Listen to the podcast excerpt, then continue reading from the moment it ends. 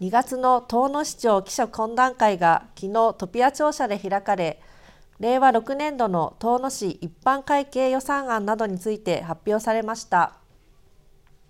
市長記者懇談会でははじめに多田市長が令和6年度遠野市一般会計予算案について発表しました。それによりますと来年度の予算は産業振興・雇用確保少子化対策・子育て支援の2つを重点施策として作り上げていき市民とともに果敢にチャレンジする遠野の未来競争予算と位置づけ新たに19事業を加えた357事業総額181億円で編成しています。予算の総額は令和5年度と比べ8億5000万円の減となっています。強めてこのうち産業振興雇用確保の分野では新たに公共牧場利用促進事業費や観光交流施設整備保全事業費などを盛り込んだ71事業17億7617万円で予算が編成されています。一方少子化対策子育て支援では乳幼児から高校生までの医療費給付について所得制限の撤廃や一部負担金の廃止により医療費を完全無償化することで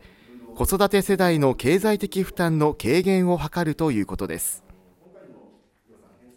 続いて令和5年度遠野市一般会計補正予算案について歳入歳出にそれぞれ2億3657万6000円を追加し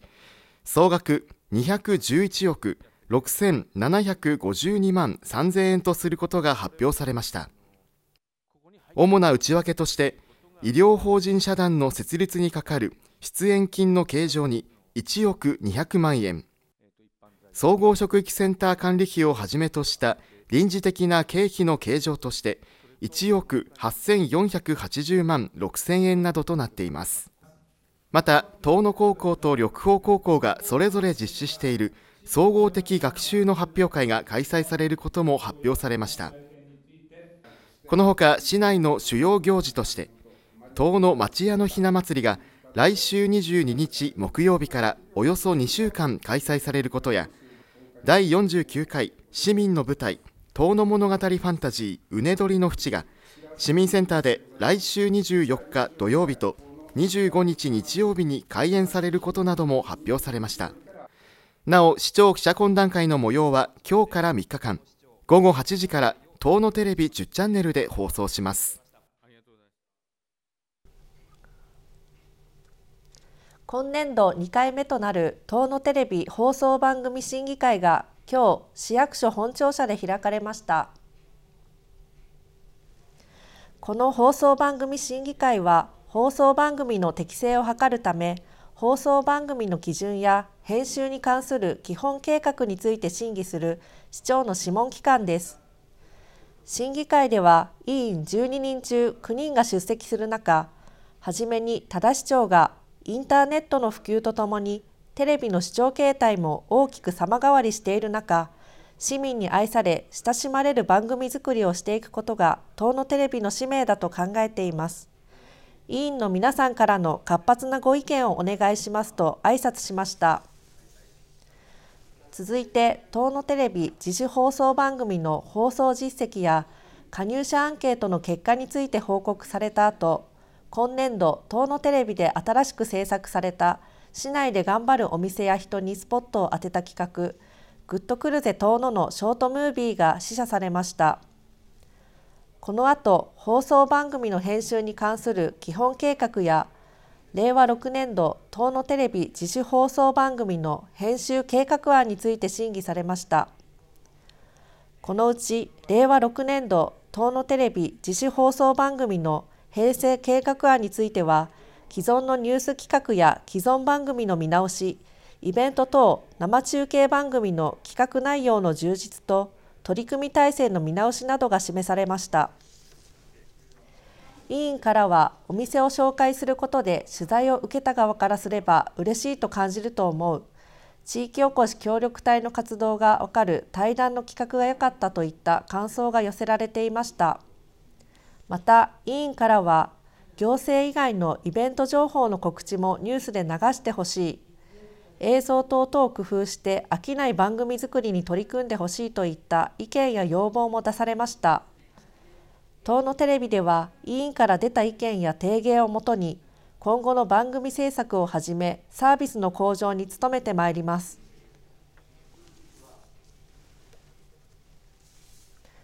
能登半島地震で被災した人たちを支援しようと増沢小学校児童会執行部が集めた義援金が今日日本赤十字社岩手県支部遠野市地区に託されました。増沢小学校児童会執行部では能登半島地震で被災した人たちを支援するため先月23日から1週間平日の朝に教室や職員室を回り募金を呼びかけました。この活動を通じて児童や保護者教職員から温かい気持ちが込められた義援金2万420円が集まりました。令和6年1月1日能登半能登半島地震が発生しました。増田小学校では少しでも被災した方々の力になりたいと思い募金活動をしました。増田小学校では2万420円集まりました。ぜひ受け取ってくれると嬉しいです。ありがとうございます。今日は佐々木彩奈児童会長が義援金の思いを伝えた後菊池真由香児童会副会長から日本赤十字社岩手県支部遠野市地区で副地区長を務める菊池久志健康福祉部長に義援金が手渡されましたちょっとでもなん被災者の人たちに役に立つことができて嬉しいと思います。食料とかなんかトイレトイレとか布団とかの布団とかに使ってほしい。私は東日本大震災を経験してないけどやっぱりなんか地震とか自然災害はなんかやっぱり恐ろしいなって思いました。今避難生活で困っている人たちの少しでも支えになればいいなと思いながらと募金のお金を渡しました。食料とかあとは水とか電気とかの復旧などに使ってほしいです。受け取った菊池副地区長は皆さんが被災地のために何ができるか考え一生懸命集めた募金は被災地で困っている人たちに必ず届けますと感謝の言葉を述べていました。なお増沢小学校から託された義援金は被災した都道府県が設置する義援金配分委員会に全額送られるということです。続いてはこちらの話題です。今日中央通りにある D ベースカコムで今回で2回目となるスマホサロンが開かれました。東野テレビのスタッフが普段スマートフォンを使っていて困りごとがある人の相談に答え解決すると参加した人は晴れやかな表情を見せ満足していた様子でした。なおこのスマホサロンは定期的に開催する予定となっています。スマホでお困りの際はぜひお立ち寄りください。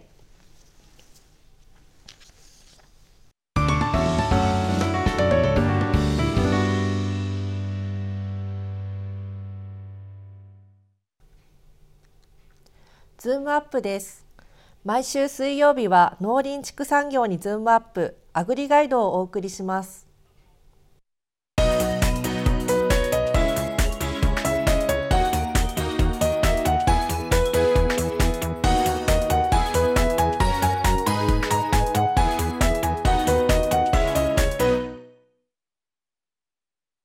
皆さんこんにちは。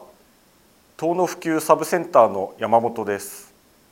今回は大豆栽培補助をローテーションするメリットについてお話しします。大豆は畑作物の中でも同じ補助で連作を行うと知力低下病害虫の発生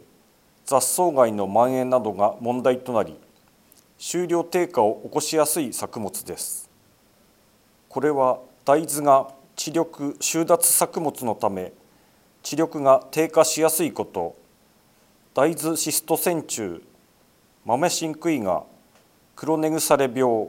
茎液病といった連作により被害が増える病害虫が多いこと。他の作物に比べて生育初期に土壌の表面を覆う能力が劣り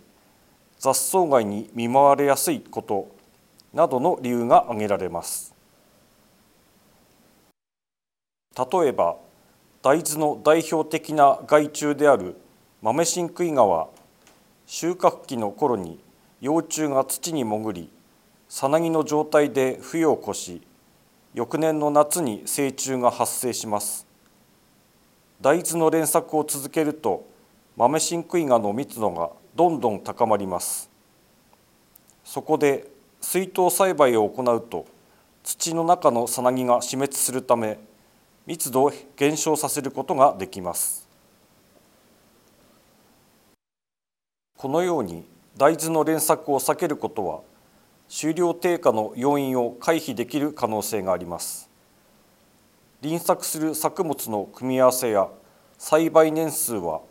視力や補助の排水性などの土地条件作業労働品種などさまざまな要因条件を考慮する必要があります。大豆は栽培期間が主に夏であり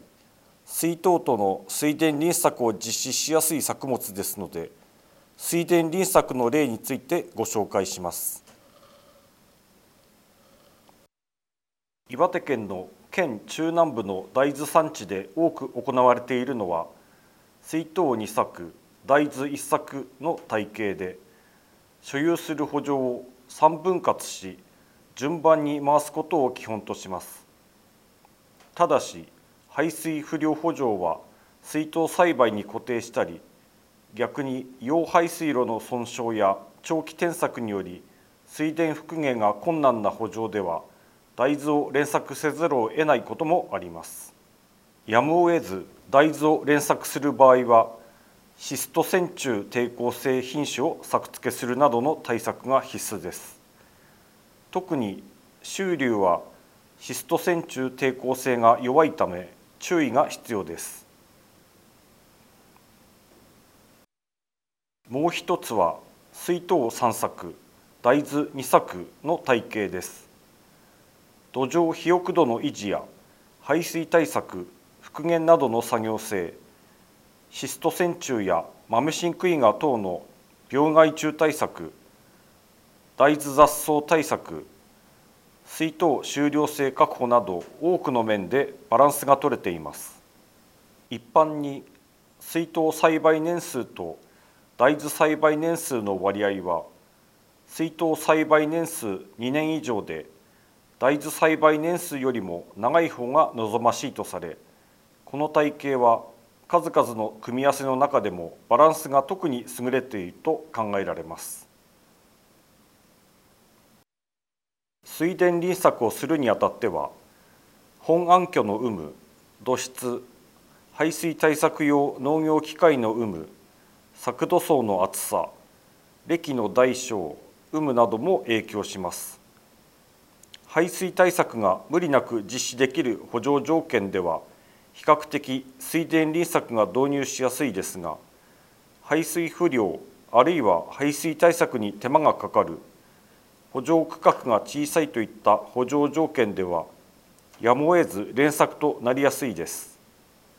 水田輪作できない場合は排水対策を組み合わせて行う。堆肥を施用するなどし